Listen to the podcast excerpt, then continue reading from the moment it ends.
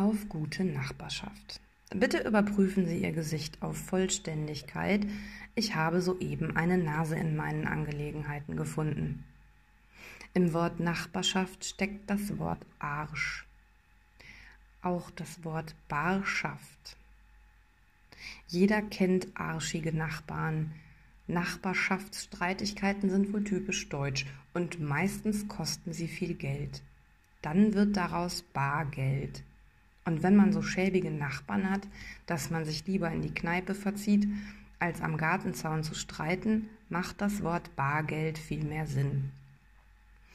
Auf gute Nachbarschaft. Als ich in mein Zuhause einziehen wollte, musste ich mich zunächst vorstellen, damit Jörg und Monika, Namen sind frei erfunden, sich ein Bild von ihrem zukünftigen Opfer machen konnten. Sie boten eine kleine Comedy-Einlage wirkten angestrengt lustig, spielten ein schiefes Duett auf ihren Nasenflöten, holten schnell den Schnaps hervor, und als es um die Frage ging, wann wer zum Kaffee einzuladen hat, wurde ich schon halbwegs hellhörig. Tröstlich war die Tatsache, dass Klaus und Hannelore das halbe Jahr in Südeuropa verbringen. Ich dachte, sie sind vielleicht etwas anstrengend. Ich dachte, sie sind ein wenig nervig, aber ich hatte keine Ahnung, dass sie abgrundtief hässlich sind. Wisst ihr, was hässlich ist? Nicht die zu große Nase oder zu viel Fett am Bauch. Hässlich ist, wenn man immer das Schlechte sieht, anderen nichts gönnt, weil derjenige mal mehr Glück hat als man selbst, grundlegend zu neiden und sich nicht für andere freuen zu können. Das ist hässlich. Sechs Monate im Jahr werden wir es schon schaffen, dachte ich. Nachdem sie ungefragt Ratschläge erteilten und ich immer mehr Einblick in ihre Seelen bekam, zeichnete sich ein anderes Bild von Erwin und Barbara. Ihr wahres Gesicht kam zum Vorschein. Ich skizziere mal grob die Vorfälle, die mich zu dieser Erkenntnis verleitet haben. Als meine Brüder das Gestell für meine Terrassenüberdachung errichtet haben, klingelte Bernd Sturm und musste die Konstruktion direkt und unter allen Umständen begutachten. Natürlich nicht ohne dem Ingenieur, mein Bruder, und dem Monteur, auch mein Bruder, zu sagen, wie man es hätte besser machen können. Glücklicherweise war auch mein Vater zugegen, der den wütenden Nachbarn mit viel Aufmerksamkeit besänftigte, weil niemand sich für seine Ratschläge interessierte und alle ziemlich genervt waren, was ihn wütend machte. Danke, Papa. Nachdem ich die morschen Bretter der Fake-Fachwerkverkleidung an der Garage entfernte und überlegte, dass, wenn Fake, ja auch ein Fachwerkanstrich ausreichend sein könnte, damit es nicht neue Bretter gibt, die wieder morsch werden, ich denke ja nur pragmatisch, waren Dieter und Gisela einverstanden. Bis zu dem Tag, als ich mit dem Streichen anfangen wollte. Plötzlich konnten sie sich an die Vereinbarung nicht mehr erinnern also musste ich Holz kaufen, es zusägen, vorbohren, mit Wetterschutzfarbe vorstreichen, mit schwarzer Wetterschutzfarbe veredeln und Löcher in die Stahlbetonwände der Garage bohren. Zu diesem Zeitpunkt war ich gerade Single und meine Mutter an Krebs erkrankt. Diese Umstände hielten Horst und Sieglinde nicht davon ab, mir mit dem Anwalt zu drohen, wenn ich nicht allerschnellstens diese dusseligen Bretter an die Garage anbringe.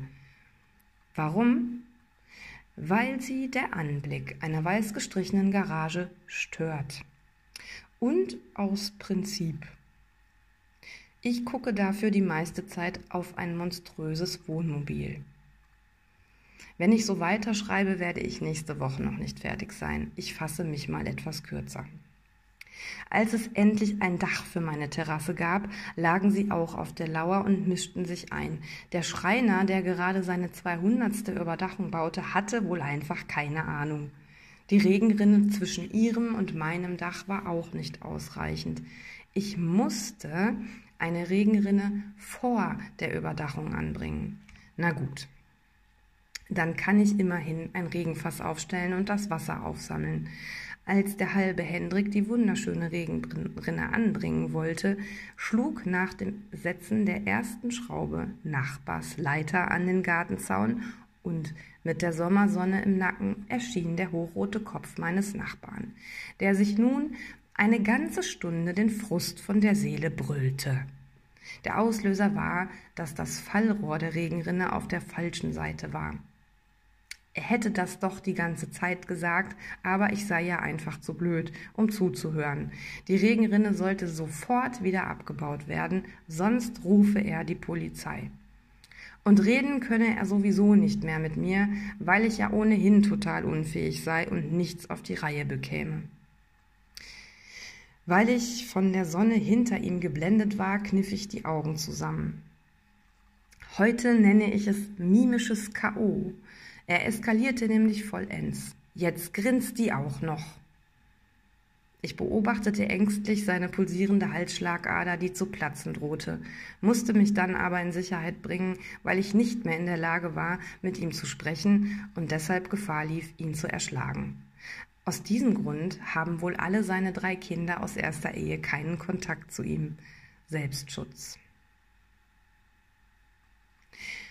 Abgesehen von diesen Ereignissen entsorgten meine Nachbarn ihren Grünschnitt unrechtmäßig auf städtischem Boden, den sie nur unrechtmäßig über mein Grundstück erreichten. Nachdem sie dies trotz einer Ansage von mir taten, habe ich stillschweigend ein Schloss an dem Durchgang angebracht. Der Maler, den sie engagierten, um die Hausfassade zu streichen, war so abgefuckt von den beiden, dass ich mich mit ihm in einem Café treffen musste, um ihn zu bezahlen, weil er keinesfalls von den beiden Irren gesehen werden wollte.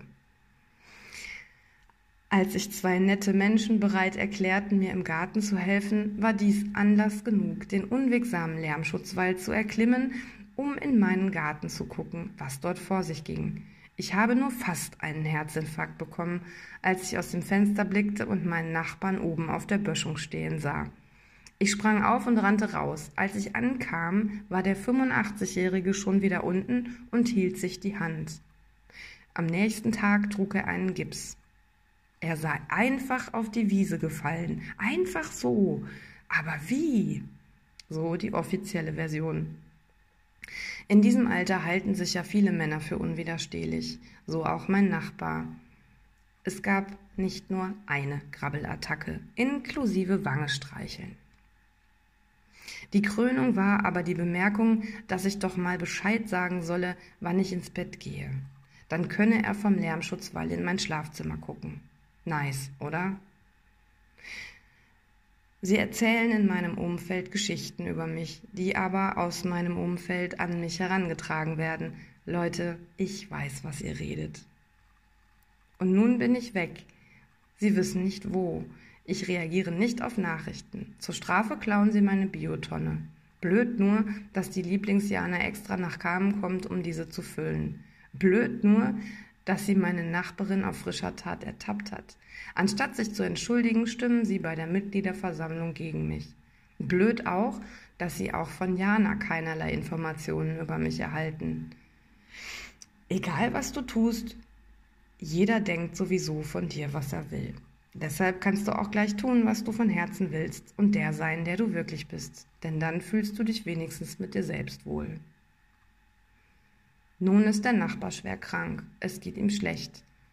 Ich hätte gerne mehr Mitgefühl, aber da ist irgendwie nix, sorry. Wir haben ein Jahr lang nicht miteinander geredet und ich sehe keinen Grund, das jetzt zu ändern. Wie schon der Schornsteinfeger vor vier Jahren sagte, das regelt die Zeit. Diese Aussage bezog sich nicht auf die Heizung. So ist es wohl. Ich wünsche mir, dass Haustiere länger leben, dass das Leben nicht so teuer ist, dass übrig gebliebene Pommes auch aufgewärmt noch schmecken und dass Menschen nicht so scheiße sind. Ich möchte mehr Nachbarn wie mich, leise, außer Freitagabends, fast unsichtbar, freundlich, Kuchen und Kekse verteilend in friedlicher Koexistenz. Auf gute Nachbarschaft. PS, was ich eigentlich sagen will. Wir werden keine Freunde mehr. In der schwierigsten Zeit meines Lebens habt ihr jede Gelegenheit genutzt, mir Steine in den Weg zu legen und nach Fehlern zu suchen. Anstatt mir nachbarschaftliche Hilfe anzubieten, habt ihr mich mit Füßen getreten. Ob's mir gut geht? Nein, verdammt. Kümmert euch um euch, da gibt's genug zu tun und lasst mich einfach in Frieden. Und nehmt eure Nase mit, dann könnt ihr wieder Nasenflöte im Duett spielen.